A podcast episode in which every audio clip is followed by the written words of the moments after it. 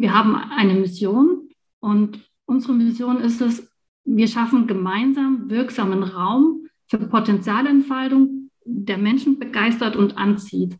Und ähm, ja, ich persönlich brenne ganz besonders sehr für das Thema Marke im Raum und, und Storytelling. Denn ich bin der Meinung, nicht nur Raum wirkt, sondern auch Marke im Raum wirkt.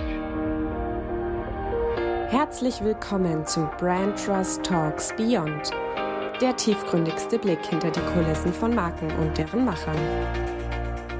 Liebe Brand Trust Talks Zuhörer und Zuhörerinnen, hier ist wieder Philipp und ich freue mich sehr auf eine weitere Folge bei Brand Trust Talks Beyond und diesmal bei mir zu Gast die liebe Peggy Bergner, Innenarchitektin von Designfunktion aus Nürnberg.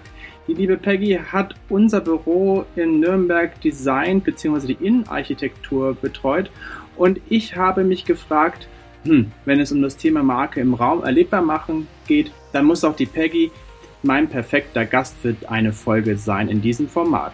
Also habe ich Peggy gefragt, ob sie Lust hat und sie hatte Lust, was für ein Glück. Ich habe einen Slot in ihrem Terminkalender bekommen und wir konnten uns einmal darüber in Ruhe unterhalten, worum es in Unternehmen eigentlich geht, wenn es heißt, wir brauchen ein neues Bürogebäude und die Marke soll dort erlebbar gemacht werden. Peggy hat mit mir besprochen, was die wichtigsten Inseln in einem Büro sind. Was bedeutet eigentlich das Thema Homeoffice zu Zeiten der Pandemie?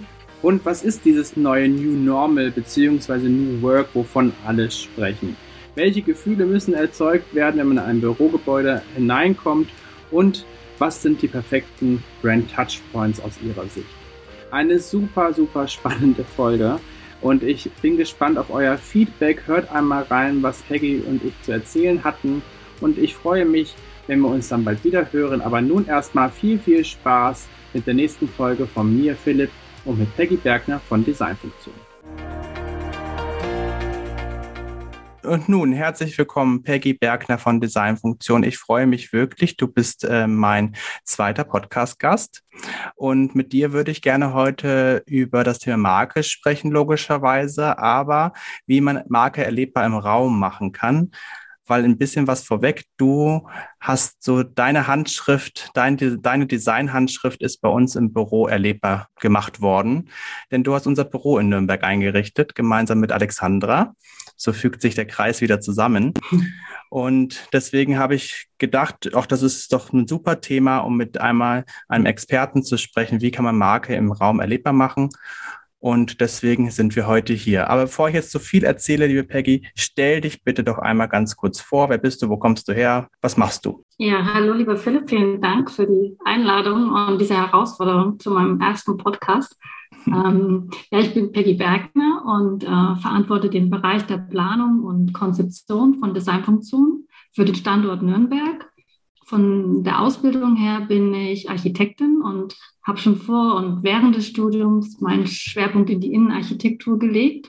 Und äh, vorausgegangen ist eine Ausbildung zur Bauzeichnerin. Ähm, durch diese kam ich dann bereits vor dem Studium schon zum Thema Büro- und Arbeitswelten. Und so beschäftige ich mich jetzt nun seit fast 20 Jahren mit diesem Thema. Und unsere Planungsabteilung, die, die habe ich vor circa 15 Jahren unter der Obhut von Jürgen Schlag, das ist der Geschäftsführer vom Standort Nürnberg, aufgebaut. Und seit sieben Jahren gehören wir zur Designfunktion-Gruppe.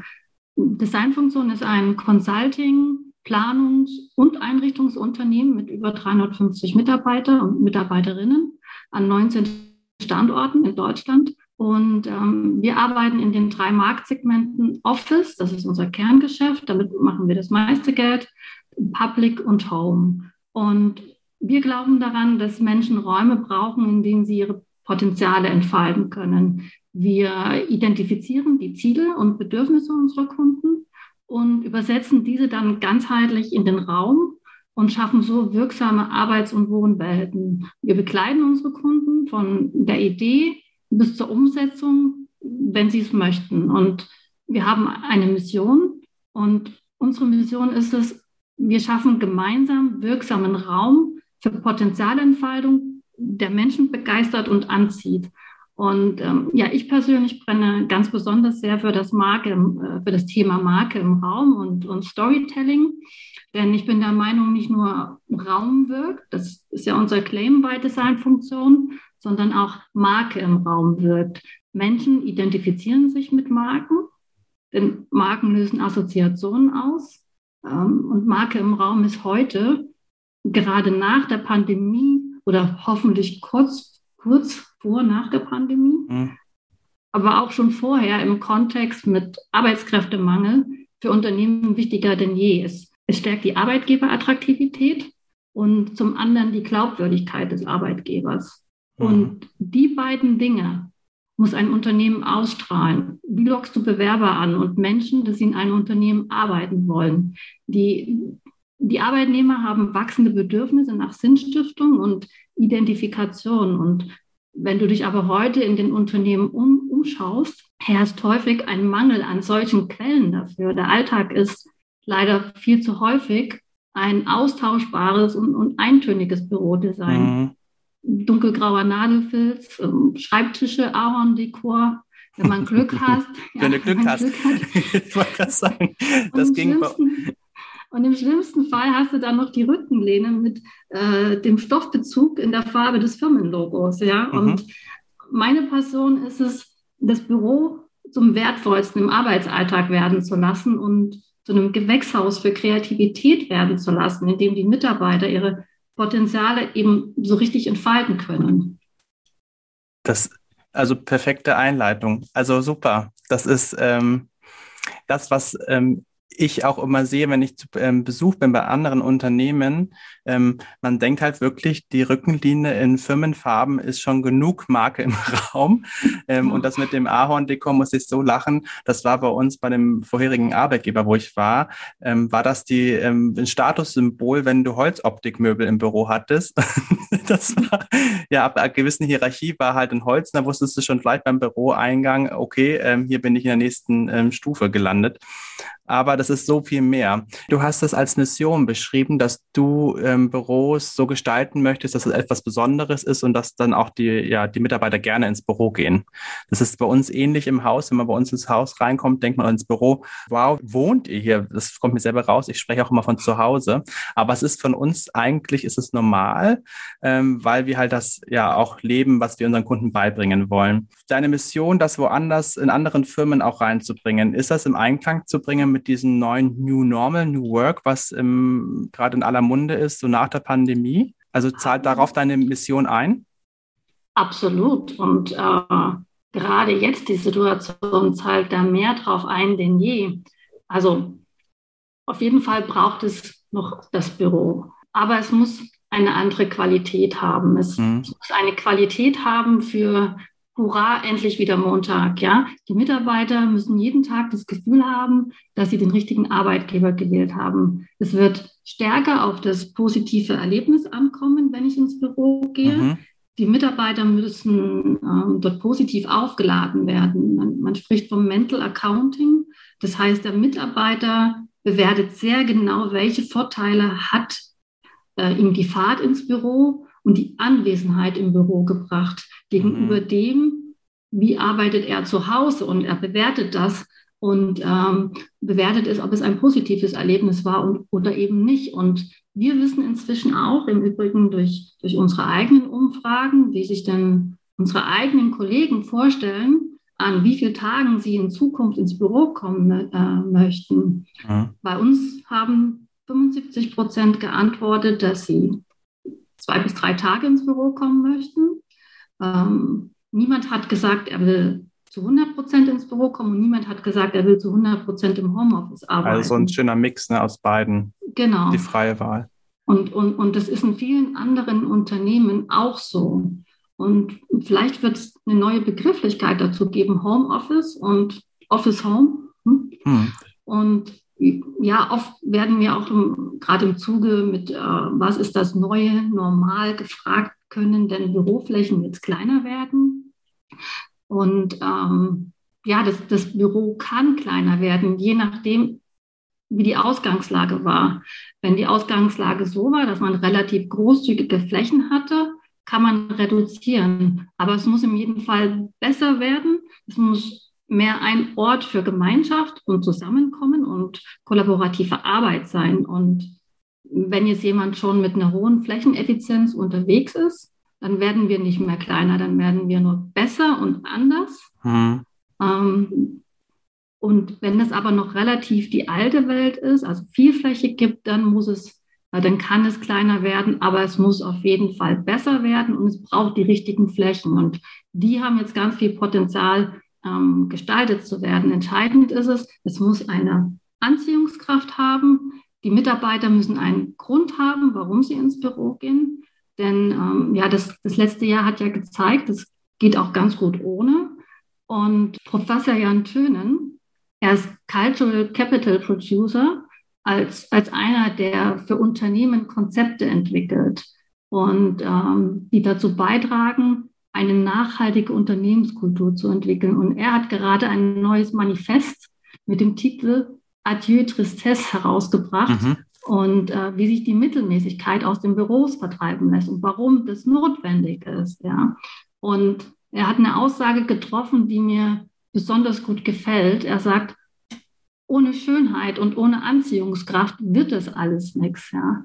Und er beschreibt zum Beispiel, dass die meisten Büros Wirtschaftsräume und keine Lebensräume sind. Du hast vorhin ges davon gesprochen, unser Zuhause. Ja? Mhm. Und er schreibt, Menschen sind aber keine Ressourcen. Es, es geht darum, dass in der Arbeitswelt von heute vorwiegend die Mittelmäßigkeit herrscht und dass sie in viel zu vielen Unternehmen herrscht und Mitarbeiter ihre Potenziale nicht entfalten können. Mhm. Und das herrscht immer dann, wenn kein Geist im Unternehmen weht, ja, wenn es keine Vision gibt oder keine Werte gibt, an dem die Menschen sich orientieren können, wo sie sich daran begeistern können. Und das ist immer dann der Fall, wenn ein Büro nur funktional eingerichtet worden ist. Und er sagt auch, diese Räume sind wirkungslos. Sie erzeugen kein motivierendes Umfeld. Sie stimulieren keine Kreativität. In, äh, in ihnen kann man sich nicht äh, zur Größe entfalten und sein Bestes geben. Und anders ist es, wenn ein Raum ein Umfeld erzeugt, auf das die Menschen antwortet.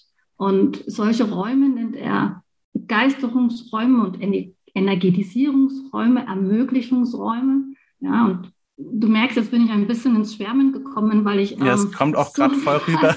Es, ich habe so eine leichte Gänsehaut, weil das einfach, das ist ja was, ähm, was auch Brandtrust macht. Ne? Wir geben ja Firmen solche Werte und so, so einen Geist und versuchen das ja auch herunter zu schreiben, dass es halt auch wirklich plakativ den Leuten mitgegeben werden kann. Das sind eure Werte, das macht euch aus. Und wenn dann Designer oder Innenarchitekten das aufnehmen können und sagen, das ist so wichtig, dass es auch in den Räumen spürbar ist, ist es halt die perfekte Symbiose. Also ich teile deine Begeisterung. Und ich hoffe, dass das ein, ein ganz großer Teil vom neuen Normal wird. Ja, Adieu, Tristesse und ähm, was bei Projekten und gerade jetzt in Zukunft auch immer mehr eine Rolle spielen wird und letztendlich ist es auch das, was mir extrem viel Freude macht, dass man mutiger sein darf, dass man expressiver sein darf und auch eklektischer sein darf, als man das bisher in Büros getan hat ja, oder auch im eigenen Zuhause tun würde. Ähm, wichtig ist die Dosis der Behaglichkeit und der Atmosphäre und des, des Wohlfühlambientes. Hm. Ich hatte vorhin gesagt, das Büro muss, muss mehr Orte für Gemeinschaft und Zusammenkommen mhm. haben. Das heißt, man, man muss den Raum öffnen und man muss es schaffen, auf verschiedenen Ebenen und verschiedenen Leveln Menschen zu einer Begegnung zu zwingen. In dem Sinne, dass man Attraktoren schafft. Also, wo begegnen sich Menschen? In der Küche. Ja, und das ist letztendlich so banal wie naheliegend. Es geht erstmal immer um Essen, Trinken, Kaffee trinken. Aber natürlich, wenn du Räume öffnest und transparent machst, muss das auch zum Unternehmen passen. Es muss zu den Menschen passen, die dort arbeiten. Und da muss man immer ganz genau und individuell hinschauen, wie man das ausgestaltet. Und ich glaube auch, dass es mehr Orte für, für Teams geben wird, also weniger Schreibtische und mehr so, so eine Art Homebase, Flächen, die den jeweiligen Abteilungen gehören, wo sie dann gewissermaßen ihre Heimat finden Mhm. Aber Heimat eben nicht aus Schreibtisch besteht, sondern wie früher, sondern es kann genauso ein Lounge-Möbel sein, ein Sofa, was auch immer, wo diese kleinen Communities miteinander in Interaktion treten können und sich austauschen können. Aber genauso wird es auch Rückzugsflächen für konzentriertes Arbeiten geben müssen, denn nicht, nicht jeder hat privat die Möglichkeit, das bei sich zu Hause zu tun und kommt dann eben ins Büro um genau das dann dort zu tun. Homeoffice ist möglich, aber nicht für alle und nicht für alles und nicht für jeden. Und Homeoffice funktioniert gut, ist aber definitiv keine Dauerlösung. Und auch die Grundrisse von, von Wohnungen werden sich verändern müssen. Homeoffice wird definitiv da künftig stärker mitgedacht werden müssen. Das glaube ich auch, ja. Und dann kommt das Problem mit den, na, man hat jetzt nur eine Dreizimmerwohnung und jetzt möchte man eigentlich noch eine vierte haben, ist der Markt dafür da, aber das ist eine ganz andere äh, Baustelle. Du hast jetzt ganz viel erzählt, was so gesehen dieses, ähm, wie das Büro von morgen oder übermorgen aussehen sollte. Ähm, da habe ich eine Frage. Wenn man jetzt an modernen Büros Start-up-Büros denkt, dann kommt immer sofort so ein Kicker ähm, und allen drum und dran, äh, Bierkästen stehen rum, Getränke, Kühlschränke und Co. Ähm, ist das immer so oder wäre das, äh, ist es einfach ein, ja, ein Stempel, den man auf neue Büros äh, gesetzt hat, ähm, weil es geht auch anders? Was wäre für dich das perfekte Büro? Eine pauschale Antwort dafür wird es nicht geben, denn es kommt immer individuell auf den Kunden an. Es wird kein One-Size-Fits-All geben, ja. Also was definitiv passieren wird, dass die Räume und auch die Arbeit hybrider werden. Hm. Es wird mehr Technik vereint, Funktionen. Die Räume sind ähm, dynamischer und wandelbarer. Und man braucht nicht mehr für alles alles, sondern muss die Dinge multifunktionaler gestalten, wandelbarer. Man braucht dann nicht zum Beispiel die Cafeteria ja, äh, in, in Unternehmen, die ist meistens nur für den einen Zweck, nämlich fürs Mittagessen. Und das dauert zwei Stunden und den Rest des Tages ist diese, diese Fläche, diese große Fläche ungenutzt. Mhm. Und solche Flächen kann man wunderbar dann umgestalten. Man kann dort Workshops stattfinden lassen oder sie anderweitig nutzen. Und ja, dieses, was du gerade gefragt hast, wie schaut das perfekte Büro aus? Das ist tatsächlich für jeden Kunden komplett unterschiedlich. Mhm. Wie gehst du da ran? Also wenn jetzt ähm, ein Unternehmen dich anruft und sagt, ich habe es verstanden, wir können unser Büro nicht mehr so lassen, wie es jetzt ist. Es ist ähm, altmodisch, die Leute gehen lieber zum Wettbewerber, zu anderen Firmen, weil die hippere Büros haben. Wir möchten das ändern, weil wir, uns ist bewusst, das ist schon mal der erste Schritt, dass das ähm, sehr wichtig ist, weil letztendlich verbringen wir mehr Lebenszeit, leider, vielleicht in dem Bürogebäude als bei uns zu Hause. Wie gehst du dann daran? Also hast du da so einen Tipp so gesehen für den Büroverantwortlichen? Wie ist da so der Leitfaden?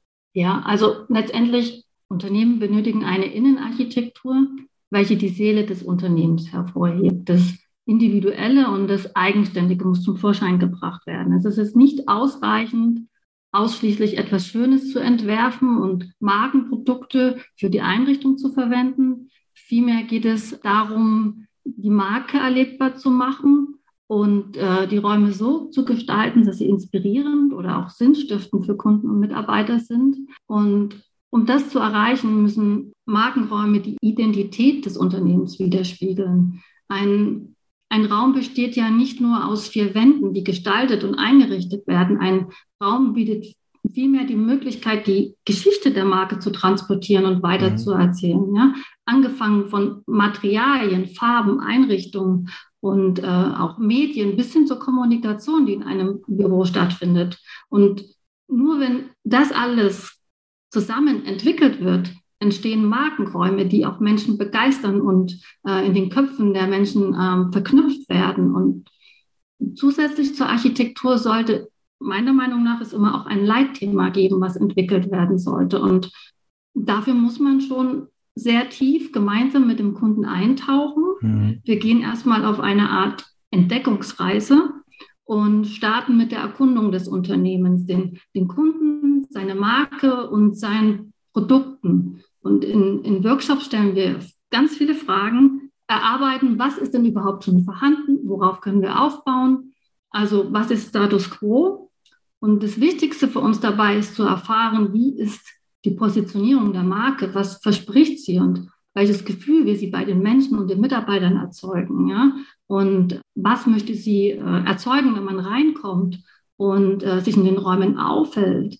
Welche Ausstrahlung soll sie haben? Welche Wirkung auf die Mitarbeiter und welche auf die Kunden? Was ist die Zielgruppe? Ähm, was sind die Unternehmenswerte und die Unternehmensphilosophie? Das alles zu erfahren ist ganz mhm. wichtig wie verhalten sich die Menschen, wie arbeiten sie und dann auch noch, wie ist das visuelle Erscheinungsbild und der Umgang mit Logo, Farben, Typografie Gibt es schon eine Gestaltungsrichtlinie etc.? Und wenn wir das alles erhoben haben, erstellen wir daraus ein, ein Moodboard, um das Aha. Ganze zu visualisieren. Denn Bilder sagen mehr als tausend Worte und wir überlegen, wie können wir das in die Innenarchitektur übersetzen. Und anhand von Inspirationen äh, kreieren wir dann ein Look and Feel, eine Leitidee oder eine Richtung, in die es gehen könnte, ohne uns gleich ähm, zu sehr festzulegen. Und hier bietet sich es auch wunderbar an, die, die, die Mitarbeiter mit einzubinden und mit ihnen kreative Workshops durchzuführen, wie sie sich ihr künftiges Büro vorstellen. Und damit arbeiten wir dann mit welchen Gestaltungselementen, also mit Formen, Materialien, Farben, Licht, können wir die Geschichte der Firma erzählen. Wie können wir das in die Innenarchitektur übersetzen? Und das muss immer wieder gemeinsam mit dem Kunden peu à peu abgestimmt und weiterentwickelt werden, muss ein Prozess, der gemeinsam gegangen werden muss. Es,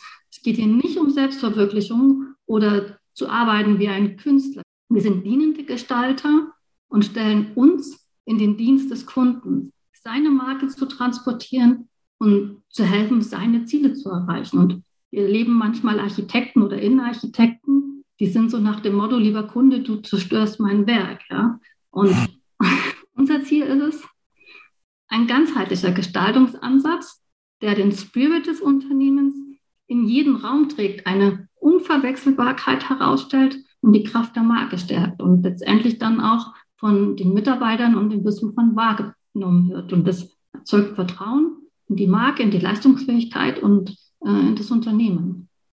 Und dann ist der nächste Schritt, anzufangen, Bilder zu erzeugen, die Geschichte zu erzählen, das Konzept konkret zu planen, zu formen und zu visualisieren. Und immer wieder der Abgleich mit den Kunden, ob sich das richtig anfühlt mhm. oder ob man gegebenenfalls nochmal eine extra Runde drehen muss. Also viel Gefühl. Mit, Sehr viel Gefühl. Wie lange dauert so ein Prozess? Naja, das kommt schon immer auf die Größe des Projektes an. Aber ich sag mal, in der Größenordnung, wie jetzt euer Büro ist, dauert das schon ein Jahr. Wir haben aber Kunden, die wir auch über vier Jahre hin begleiten. Ja? Also wo es wirklich losgeht, dass wir sie bei der Immobiliensuche schon mit betreuen und gucken, ist das die richtige Immobilie, wo er da reinpasst? wo, wo sich die, die äh, Philosophie oder die Art, wie er arbeitet, auch darin abbilden lässt. Und dann wird oft das Gebäude erst gebaut und dann dauert es natürlich und dann mhm. nach zwei, drei Jahren hm, kommt der Kunde wieder und sagt, jetzt geht es weiter und dann wird das Konzept weiterentwickelt. Also von ein bis vier Jahren. Okay. Jetzt habe ich so viele Fragen, die ich dir äh, ad hoc stellen will, aber wir, wir arbeiten die nach und nach ab. Das, du hast es wieder vom Gefühl ähm, gespro äh, ja, gesprochen. Das ist ja, was ich ja ähm, auch finde. Man muss mehr Gefühl zulassen können in, im Berufsalltag. Es sind schon emotionale Momente im Büro und ähm, das Einrichten, das ist schon, ja, muss mit Gefühlen passieren. Aber wie ist denn dein Gefühl, wenn du in ein Unternehmen kommst, was wie jedes andere aussieht? Also was, was deine persönliche Meinung, wenn du da reinkommst, puh, okay, hier könnte was getan werden. Hast du sowas oder kannst du das ausblenden? Nein, das kann ich nicht ausblenden. Das ist natürlich genauso wie wenn du in ein Büro kommst, was toll gestaltet ist. Es löst was aus, es berührt dich, es ähm, schafft positive Gefühle und natürlich ähm, passiert es genauso umgekehrt. Ja, also äh, du fühlst dich nicht wohl oder jetzt nicht sagen, du hast ein negatives Erlebnis, aber mhm. ja, es ist fühlt sich einfach nicht schön an. Hm. Hast du einen Tipp irgendwie, wenn du jetzt sagst, es wollen Leute anfangen, was zu ändern? Das Budget ist aber beispielsweise noch gar nicht da für so einen riesengroßen Umbau oder Neubau. Was sind so die ersten Steps, um Marke im Büro spürbar zu machen? Um dann vielleicht was Größeres zu machen, aber womit, wo kann man klein anfangen? In erster Linie ähm, braucht es die Unternehmenswerte, die Unternehmensphilosophie, und natürlich musst du nicht immer den ganz großen Wurf machen. Jeder ist ja nicht jeder Kunde, der umbaut, sondern es, mhm. wir haben natürlich auch Kunden, die in ihren vorhandenen Räumen etwas tun möchten. Und letztendlich ist der Prozess aber der gleiche. Man, man guckt, was, was soll denn rübergebracht werden? Ähm, wie soll sich das Unternehmen anfühlen? Und sucht dann die entsprechenden Mittel und Instrumente, wie man das ganze Orchester stimmen kann. Mhm. Das fängt mir oftmals bei der Gläserwahl in der Küche an. Ne? Also wenn du so Kaffeeküchen in einem Konzern hast, wo von sämtlichen Generationen das Geschirr zusammengewürfelt wurde. Das, das sind halt so kleine Sachen, da nimmt man mal sich einen Tag Zeit und sortiert in eine Küche das die Serie ein und die andere die andere, damit es irgendwie einheitlicher wird. Aber ja, das Pflanztöpfe so, ist auch ein ganz tolles Thema. Ja, es gibt dann das Dschungelbüro oder das mit den ausgetrockneten Pflanzen oder den Plastikpflanzen womöglich. Ähm, mhm. aber das sind halt so Kleinigkeiten, das stimmt. Und da kann man halt, glaube ich, jeder anfangen mit. Was ist denn für dich, schwenken jetzt also ein bisschen das Persönliche auch rein, der wichtigste Raum für dich im, in dem Haus, also zu Hause, versus der wichtigste Raum im Büro? Du hattest vorhin schon angedeutet, glaube ich, Büro hat Nahrungsaufnahme ist so das Wichtigste. Aber was ist für dich das Wichtigste?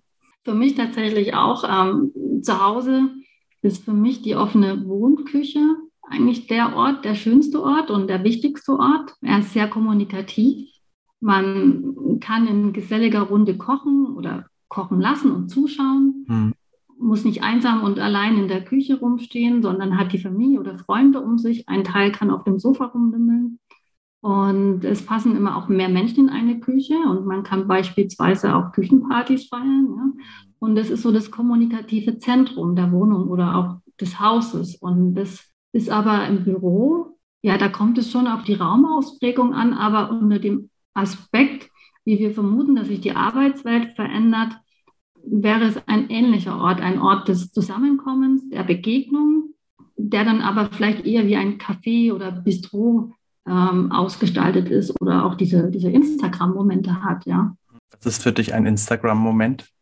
Das sind diese Hintergründe, Locations, alles, womit sich halt die Leute fotografieren und dann auf Instagram die Bilder hochladen und sagen, guck mhm. mal, wo ich toll, wo, wo, bin ich unterwegs, so tolle Location und irgendwie auch ähm, sich damit äh, präsentieren wollen. Das ist eine perfekte Markenbotschaft. Ne? Wenn du, wenn du im, Bü im, Büro bist und beim Mittagessen erstmal dann äh, Selfie-Foto oder Instagram-Foto machst und hochlädst und alle fragen, in welchem schicken Restaurant bist du und du sagst, es ist äh, auf auf der Arbeit.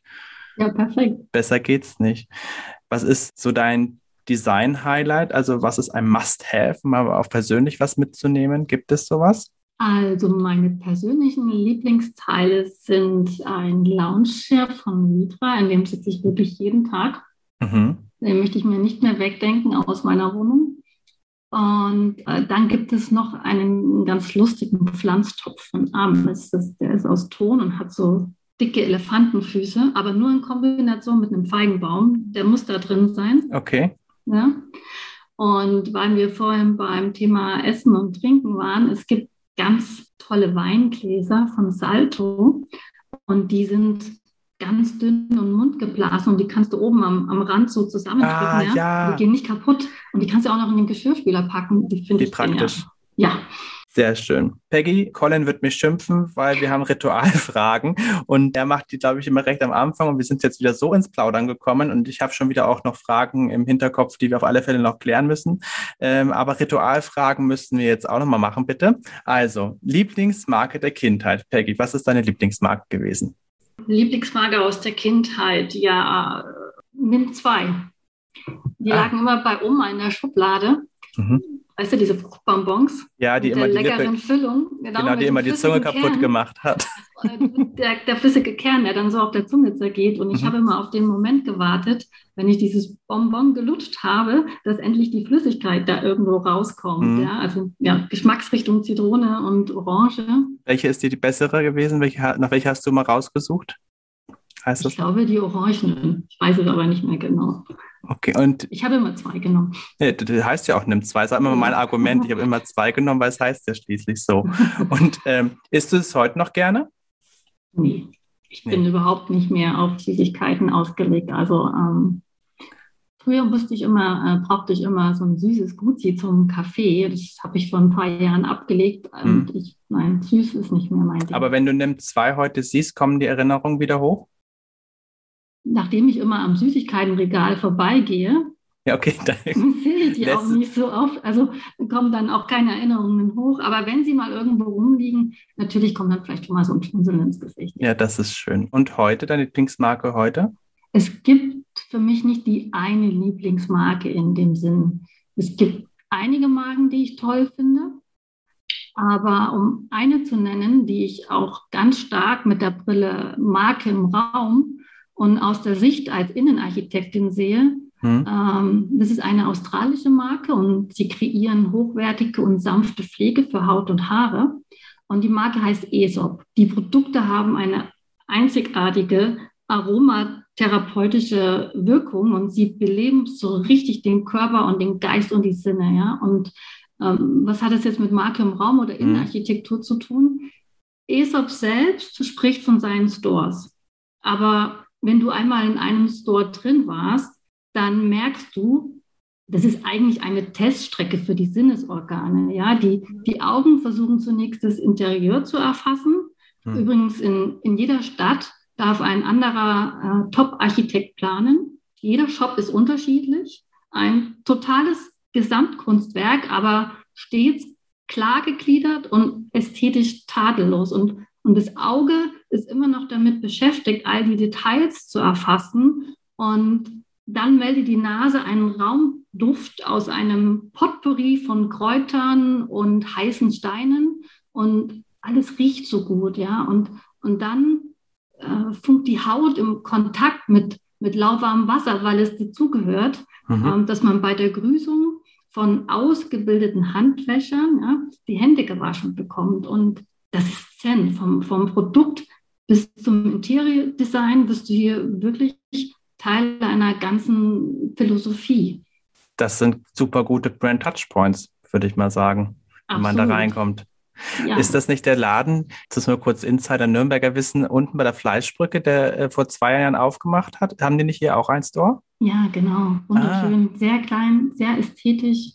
Wer hat Aus, den eingerichtet? Welcher Designer war da am Werk? Das war ein Münchner Büro. Mhm. Die haben den ausgestaltet, ja. Sehr cool. Den muss ich mir mal angucken, weil das ist spannend, das wusste ich gar nicht, dass man da von Handwäschern begrüßt wird, so gesehen, und dass das halt so ein Konzept wirklich ist. Vielleicht entweder wissen es viele andere, unsere Zuhörer vielleicht, ähm, aber ich höre es gerade zum ersten Mal, von daher ist es schon wieder ein Punkt, den mal anzuschauen, weil ich dachte mir, okay, ich kenne die Marke auch, weil meine Arbeitskollegen äh, feiern äh, die Handcreme. Aber dass man da mal reingehen muss, um das einfach nur zu erleben und die Brand Touchpoints spürbar zu machen, das ist natürlich mein Ding und das ist ja nicht gerade weit weg von hier. Muss ich, ich mal tun. Ja. ja, kann ich dir nur empfehlen. Sehr cool. Wenn ich die Frage stellen würde, Brand Touchpoints, was ist das für dich? Wäre das die perfektes, perfekte Aushängeschild? Also die machen es richtig. Also die machen es absolut richtig, weil die halt wirklich so alle Sinne ansprechen. Und du merkst ja auch gerade, wie ich ähm, begeistert davon gesprochen habe. Und ich glaube, besser als Marke kann man es nicht machen. Und die machen im Übrigen keine Werbung. Ich bin mhm. die Einzige heute hier und unbezahlt. ja. ähm, die machen keine Werbung und sind so erfolgreich in über 40 Ländern. Die haben über 100 Stores. Also das ähm, ist gut gemacht. Da hat jemand seinen Job richtig gut gemacht. Das ist schön. Vielleicht hört jemand zu von Aesop. Das wäre auch ein guter Podcast-Gast.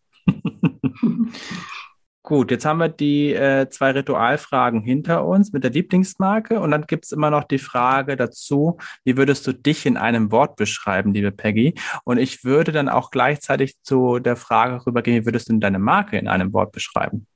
Also für die Marke, für die du arbeitest. Also das erste kann ich dir äh, wesentlich einfacher beantworten als die zweite Frage. Okay wie würde ich mich in einem Wort beschreiben? Das, ich würde sagen, ist zielstrebig. Zielstrebig, weil ich eine intrinsische Motivation habe. Aus dieser heraus kommt die Bereitschaft, härter zu kämpfen und auch bereit zu sein, mehr zu geben, als es vielleicht andere tun. Und ich in der Lage bin, Leidenschaft zum Kämpfen zu entwickeln für die Dinge, für die Themen und auch für unsere Projekte. Und es auch schaffe, auf Kurs zu bleiben, auch wenn es mal anstrengend wird. Und ähm, ja, auch als Führungskraft inspirierst du damit ja auch deine, deine Mitarbeiter mit deiner Entschiedenheit, Disziplin und Stärke. Ja, zielstrebig, würde ich sagen. Da würde ich gerne einhaken, bevor du die zweite Frage beantwortest. Weil wenn du so zielstrebig bist und die, wir sind ja alle Unternehmer und unser Ziel ist es ja, Aufträge abzuschließen, ja?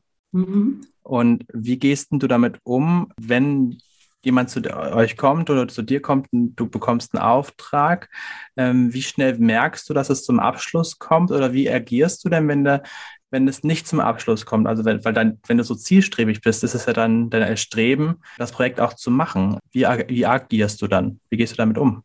Wie merke ich, dass ein Auftrag kommt? Das ist tatsächlich ganz viel Bauchgefühl, ja. Auch wenn ein Auftrag nicht kommt. Und wenn die Chemie stimmt, das ist in der Regel schon die halbe Miete. Ja? Und aus dem Bauch heraus, also wo wir gerade schon beim Bauchgefühl sind, mhm. würde ich sagen, in acht, neun von zehn Fällen liege ich da mit meinem Gefühl richtig. Also ich spüre es, ob ein Auftrag kommt oder nicht. Natürlich gibt es auch Kunden, gerade oft bei großen Konzernen, da hilft dir das Gefühl nicht, denn äh, da geht es ja auch ganz stark oft über den Preis oder manchmal weißt du einfach auch nicht, äh, gibt es Konkurrenz und wer ist die Konkurrenz oder was sind denn die Bewertungskriterien. Ja? Und ja, wenn dann ein Auftrag nicht kommt, dann, wie heißt es, aufstehen, Krone richten, mhm. weitergehen, nächsten Kunden suchen, für den es halt passt. Hm. Wieder beim Gefühl, ne? Wie wenn du das Projekt dann durchführst, da brauchst du halt das Gefühl, mit den Kunden gemeinsam das Projekt zu machen, als auch schon davor. Ja, und manchmal ist es einfach auch so, wenn es äh, preisgetriebene Projekte sind, dann ist es einfach vielleicht auch nicht der richtige Kunde für uns. Und dann ist es auch gut, dass wir den Auftrag nicht kriegen, weil die Zusammenarbeit, es muss ja auch die Wertschätzung für die Arbeit da sein. Mhm. Und auch, ähm, ja, wie ich gesagt, die, die Chemie muss ja stimmen, sonst funktioniert das Ganze nicht. Sonst ist es ja eher Last als Lust. Mhm, das stimmt. Und da macht es keinen Spaß. Und wenn ein Job keinen Spaß macht, dann kann man, glaube ich, auch nicht so kreativ sein oder gut Absolut. sein. Ja passt eigentlich zu einer Frage. Ich, sorry, ich vergesse das nicht mit dem Einwortwert von der Marke. Ich ähm, komme mhm. gleich noch zu. Aber wie gehst du denn damit um, wenn ein Kunde einen schlechten Geschmack hat? Also wenn, er kommt, ich stelle mir das vor, ich möchte gerne, ist nichts gegen dich, Alexandra, aber ich möchte gerne mein äh, ganzes Foyer in Leopardenmuster haben und du sagst, es passt einfach nicht, weil der Kunde ist der König, sagt man mal so nett. Äh, machst du es dann trotzdem oder hast du eine Gabe, ihn dann so zu lenken, okay, wir machen einen Bilderrahmen, wo ein schicker Leopard drin ist oder irgendwas. Und Kompromiss oder wie ähm, gibt es da einen Kniff? Also, wenn wir meinen, etwas passt nicht, beraten wir schon in eine Richtung, die aus unserer Sicht passt. Mhm. Aber wir zwingen nicht. Ähm, es geht ja darum, jemanden ehrlich zu beraten und auch ehrlich zu sagen, würden wir so nicht tun, ist nicht schön, passt nicht.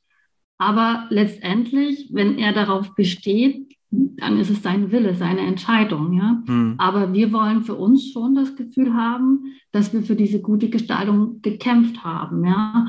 Aber in der Regel haben wir Kunden, die zu uns kommen, weil sie uns vertrauen, weil sie uns kennen oder unsere Projekte und Referenzen gesehen haben. Das heißt, sie haben sich schon mit unserer Leistung, unserer Qualität auseinandergesetzt und sagen, ich gebe dir meine Aufgabe, weil ich es selber nicht kann oder weil ich die Zeit nicht dafür habe. Hm. Ist es das, was dich antreibt, dass sie eingesehen haben, ähm, selber zu machen? Es gibt ja genug, auch wenn man auch im Privatbereich seine Wohnung einrichtet, man meint, selber zu können, aber treibt dich an, dass du da gefragt wirst und du die Person mitnimmst, an die Hand nimmst? Oder was ist es? Ja, also letztendlich, ich liebe den kreativen Prozess und genieße diesen auch sehr. Den, den Austausch und die Reibung mit dem Kunden hm. und mit dem Team und ich liebe es auch, die Dinge wachsen zu sehen. Ich bin begeistert von der Realisierung eines Projektes und ich träume gerne von den Möglichkeiten und ich baue gerne Dinge. Der Moment in einem Projekt, wenn du dann irgendwann die Vision vom geistigen Auge hast und sich alles zu einem Bild fügt oder wenn wir dann wissen, wie sich alles anfühlen soll, das, das verschafft mir dann immer so, so, so einen Gänsehautmoment und mhm. Und dann, dann kann ich es kaum erwarten, bis das Projekt fertig ist und dann zu gucken, was kommt als nächstes, ja. Hm. Wie fühlst du dich, wenn du bei uns ins Büro kommst und das Projekt mit begleitet hast? Und das ist schon Positiv etwas länger her. aufgeladen. Ja? Ja, aber die Frage gehe ich gerne mal zurück an dich, Philipp. Hm. Ähm, du hast ja den, den Prozess des Entstehens damals nicht mitbekommen, da hm. warst du ja noch nicht bei Brandwurf. Richtig, genau. Aber als du das erste Mal äh, das Büro betreten hast, wie hatten sich das für dich angefühlt? Da muss ich ein bisschen ausholen, weil ich war im alten Büro in der Findelgasse und da wurde mir aber schon gesagt, dass ähm, dort Brandress bald ausziehen wird und ich beim nächsten Kennenlernen schon ins neue Büro gehen muss. Und ich kam bei uns in die Pfannenschmiedsgasse und das höre ich auch von Kunden, die das erste Mal zu uns kommen, die teilen das sehr. Man sieht das Gebäude von außen und denkt sich, um Gottes Willen, wo, wo sind wir? Dann geht man in das Treppenhaus, da irgendwie, okay, alles klar. Dann dieser alte, klapprige Fahrstuhl fährt hoch und steht vor so einer Milchglastür. Und da haben wir dann Alexandra und Manuela aufgemacht und da war noch alles in Tüten verpackt, aber man konnte schon erahnen, was daraus wird, also wie die Lobby wirkt.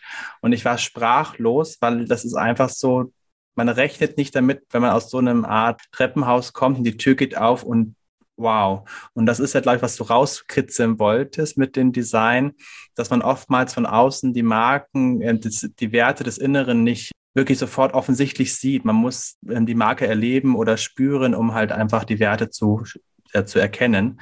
Und das ist halt diese Milchglastür. Man macht halt auf und man sieht das Innere und denkt sich, äh, okay, wow.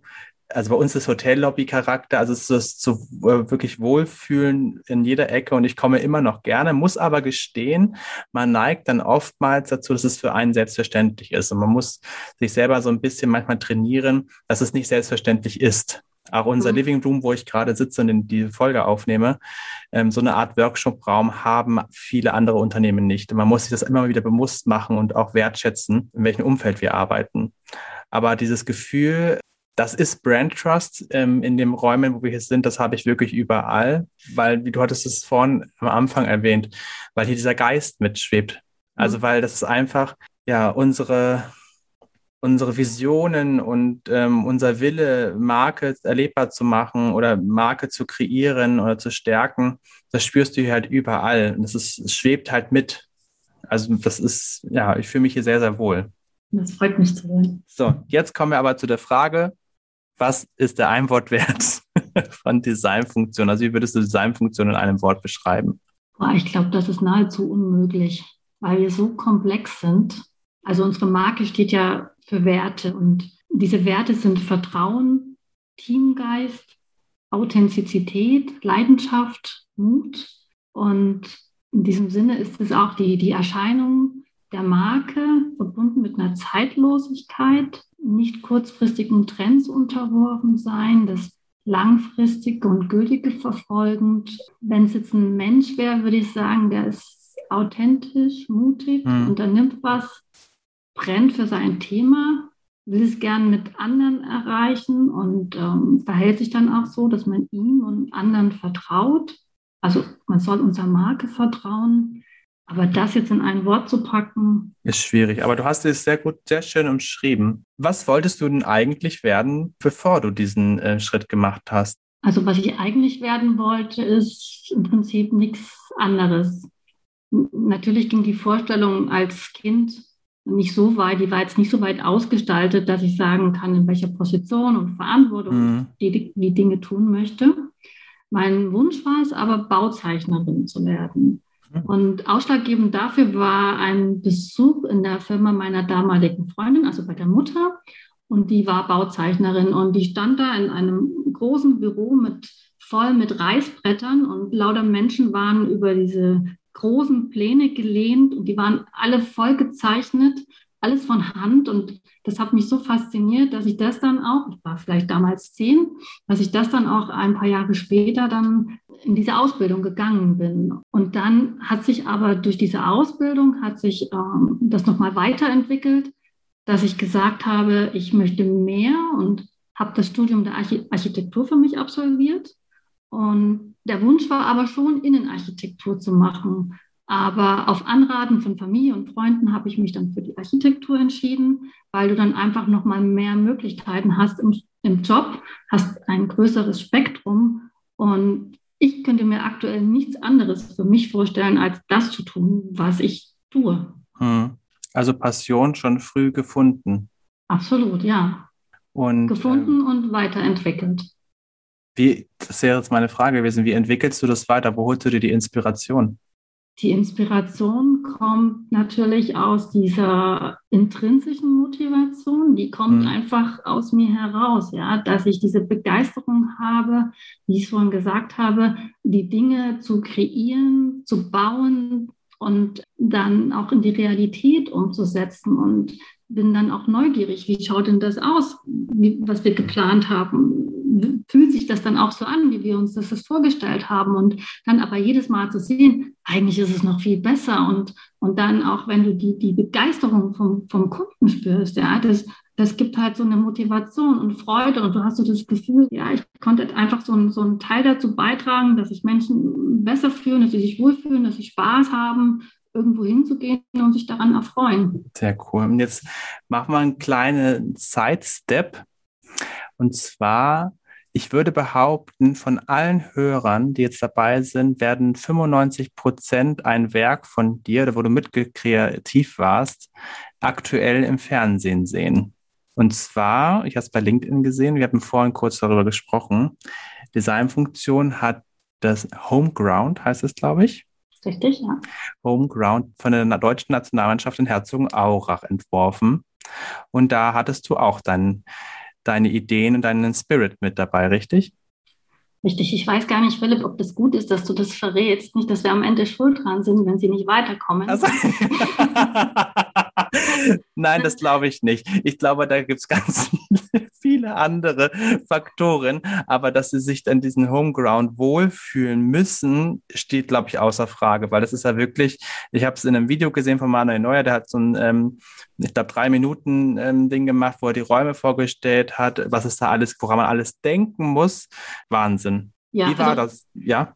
Wie war das genau? Also tatsächlich habe ich in dem Projekt mitgewirkt. Ich habe es mit losgetreten. Ich habe am Anfang meine Ideen mit reingebracht, eine Art Moodboards erstellt, habe es aber dann tatsächlich auch an eine Kollegin aus dem Wohnteam abgegeben, weil es ähm, dann doch schon sehr produktspezifisch war und sehr, sehr wohnlastig das Ganze ist. Und ich sage immer, Schuster, bleib bei deinen Leisten. Ja? Mhm. Das Thema Wohnen ist jetzt einfach nicht so da habe ich jetzt nicht so die große Expertise.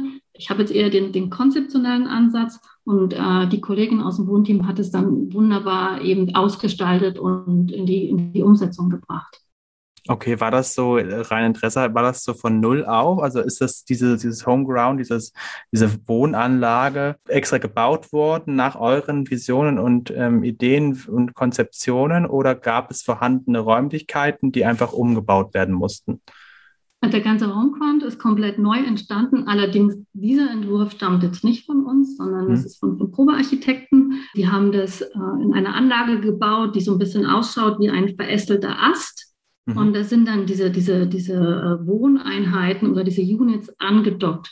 Und diese haben wir dann ausgestaltet. Und macht dich doch mit Sicherheit stolz, oder? Absolut. Also ich meine, wir haben vorhin von Zielen und Zielstrebigkeit mhm. gesprochen und irgendwann, ich meine, ich mache das jetzt ja auch schon ein paar Jahre, diesen, diesen Beruf und natürlich fragt man immer so, was, was ist denn das Nächste? Und ich weiß noch genau vor zehn Jahren ungefähr, wie ich im Büro saß, nicht mir, was willst du eigentlich erreichen? Welche Kunden möchtest du haben? Und da war genau eben dieser Sportartikelhersteller äh, Ziel. Und dann irgendwann hast du das geschafft und machst die Projekte für diesen Kunden. Und dann denkst du, ja, was ist denn das nächste Ziel? Dann denkst du dir so, ja, es wäre vielleicht schön, einen Preis zu gewinnen. Ja, und dann passiert es auch noch einfach so, ja. Und ähm, es ist einfach fantastisch. Es ist, ähm, ich nehme sehr viel mit von unserem Gespräch. Auch für mich einfach deine positive Energie. Du schenkst ja deinen Kunden auch Liebe, indem du einfach den Energie gibst und Raum gibst und deren eine Wohlfühloase im täglichen Arbeiten eigentlich schaffst.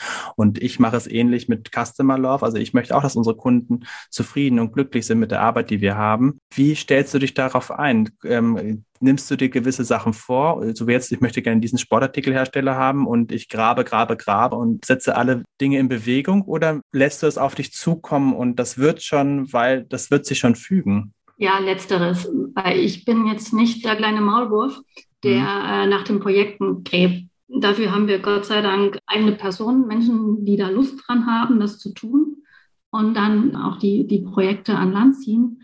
Aber ich glaube, solche Dinge entwickeln sich aus Dingen, die du ähm, schon gemacht hast, aus Referenzen, die dann wieder andere Kunden überzeugen. Und deshalb ist es für uns ja auch so wichtig, die Referenzen, die wir machen, auch zeigen zu dürfen. Das ist ja nicht immer der Fall. Wir dürfen ganz viele Sachen auch nicht zeigen oder den Kundennamen nicht nennen. Aber für uns ist es ganz wichtig, davon leben wir oder auch ich. Und weil das ähm, äh, Vertrauen schafft in, in, die Firma, in, die, in, in, unsere Arbeit und der Kunde dann sagt, hey, cool, was die machen, das will ich auch. Das stimmt, du warst mit uns erfolgreich, weil unser Büro wurde mit dem German Design Award ausgezeichnet, 2018, glaube ich. Ja. 18. Genau. Pandemiezeiten sind, stehen ja auch immer noch an. Jetzt bin ich bei mir im Homeoffice. Wie schaffe ich es denn, dass dort auch die Marke spürbar ist? Muss es überhaupt? Frage ich mich. Ja, ich, also ich bin überhaupt kein Verfechter davon, wenn der Arbeitgeber eine starke Arbeitgebermarke ist, dann trägt er die Verantwortung für die, für die Qualität daheim. Also er stellt die technische Ausstattung und unterstützt bei der Einrichtung. Das kann er tun, damit er in das Wohnzimmer oder in die Wohnung seiner Mitarbeiter gelangt. Aber das bitte ungebrandet, ja? sondern dem Einzelnen die Möglichkeit zu lassen, Farbgebung selbst zu beeinflussen.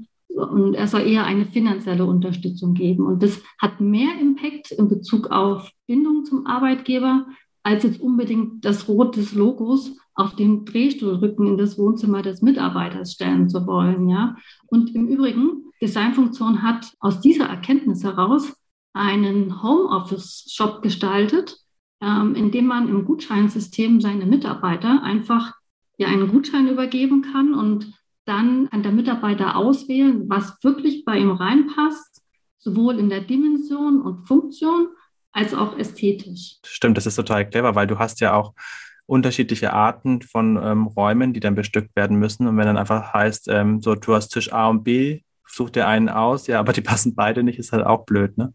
Ganz furchtbar. Gut, ja, welche Herausforderungen stehen dir jetzt persönlich bevor, beziehungsweise in eurem, ähm, in eurem Büro, in eurem Beruf? Braucht es jetzt überhaupt noch so große Büroflächen? Müssen wir noch so viel Energie und Geld reinstecken, wenn jetzt alle im Homeoffice sind? Ist das eine Herausforderung?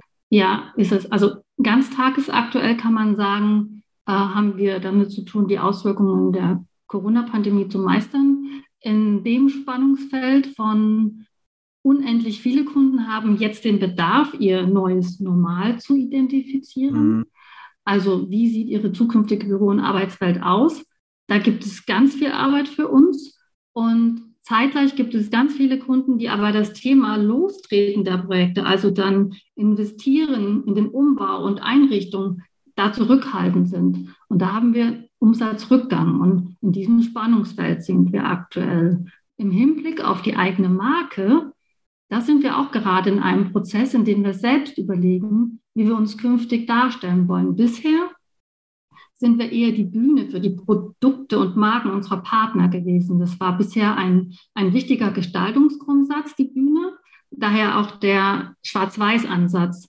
Ähm, Designfunktion arbeitet mit extrem hochwertigen Produkten und bietet hochwertige Leistungen an, aber nimmt sich selbst zurück. Und das, das war der Grundgedanke davon damit die Produkte optimal zur Geltung kommen können. Materialien, Textilien, die müssen wirken, weil sie in sich sehr hochwertig sind. Ja? Und nun stellen wir uns die Frage, möchten wir weiterhin komplett eine Bühne sein und uns zurücknehmen? Oder dürfen wir auch unsere eigene Identität entwickeln und, und dann mehr Kante zeigen? Ja? Wir hatten auf der einen Seite Hersteller X und auf der anderen Hersteller Y und haben die Hülle gestellt und unterschiedliche Arbeitswelten der Hersteller präsentiert und, und nicht unser Produkt, nämlich ein ganzheitlich gut gestalteter Raum. Und wobei die einzelnen Produkte wie einzelne Werkzeuge und Teile zu verstehen sind, die von uns dann auch wieder sinnvoll zu guten neuen kombiniert werden. Und dieses ähm, sinnvoll zu einem neuen, guten Kombinieren, das ist auch ein Teil unserer Leistung und das darf auch rüberkommen. Aber es wird in Zukunft wahrscheinlich eine Zweigliedrigkeit werden, dass wir sagen, Ausstellung bleibt vielleicht sogar Bühne. Und die selbstgenutzte Bürowelt, die soll dann das Gegenstück sein. Wir zeigen unsere Marke, was wir tun, unser Leben sozusagen, unser Arbeitsleben, die Menschen, Produkte, unsere Dienstleistungen, unsere eigene Identität. Wir wollen die Marke Designfunktion räumlich erlebbar machen. Und die Herausforderung ist, je stärker wir unsere eigene Identität zeigen, umso stärker müssen wir kommunizieren, dass es unser Beispiel ist und dass wir kein Abziehbild sind für unsere Kunden, sondern genauso eine starke Identität für den Kunden, also seine Identität, genauso stark transportieren wollen, wie wir es mit unserer tun. Hm. Das sind unsere aktuellen Herausforderungen, ja.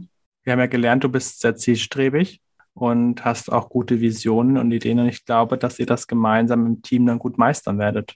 das hoffe ich. Ich glaube auch. Wir kriegen ja. das hin. Gut, Peggy, wir haben fast wieder was vergessen. ich muss das echt, ja, ich krieg, wenn Colin ein rotes Buch hat, dann habe ich schon wieder einen neuen Strich. Die Frage vom letzten Gast. Der liebe Karl von Monaco DAX hat dir diese Frage gestellt. Was war der größte Impact, beziehungsweise was ist das größte Learning, privat, persönlich oder beruflich, dass du aus äh, der Corona-Pandemie, die ja doch die Welt verändert hat, ziehst? Also privat ist es, dass ich ähm, die Zeit wirklich für mich genutzt habe, die gewonnene Zeit durch äh, weniger Reisen, weniger Fahrten ins Büro, um wirklich mal mein Ziel, mehr Sport zu machen, auch äh, umzusetzen. Das habe ich jetzt konsequent seit äh, März letzten Jahres getan und es tut mir auch wahnsinnig gut. Und auch damit verbunden, ich habe mich eh immer bewusst ernährt, aber damit verbunden nochmal intensiver damit auseinandergesetzt, was denn eine gute und richtige Ernährung ist.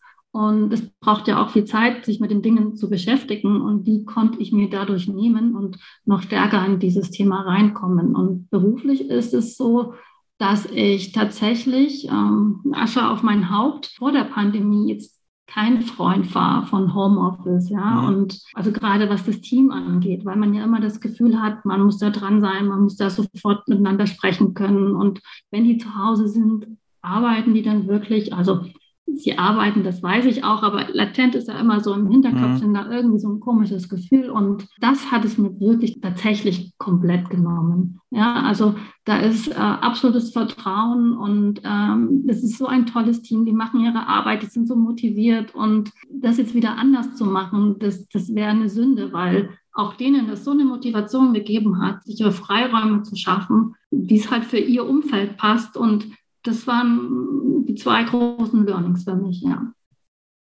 Sehr schön, schöne Learnings.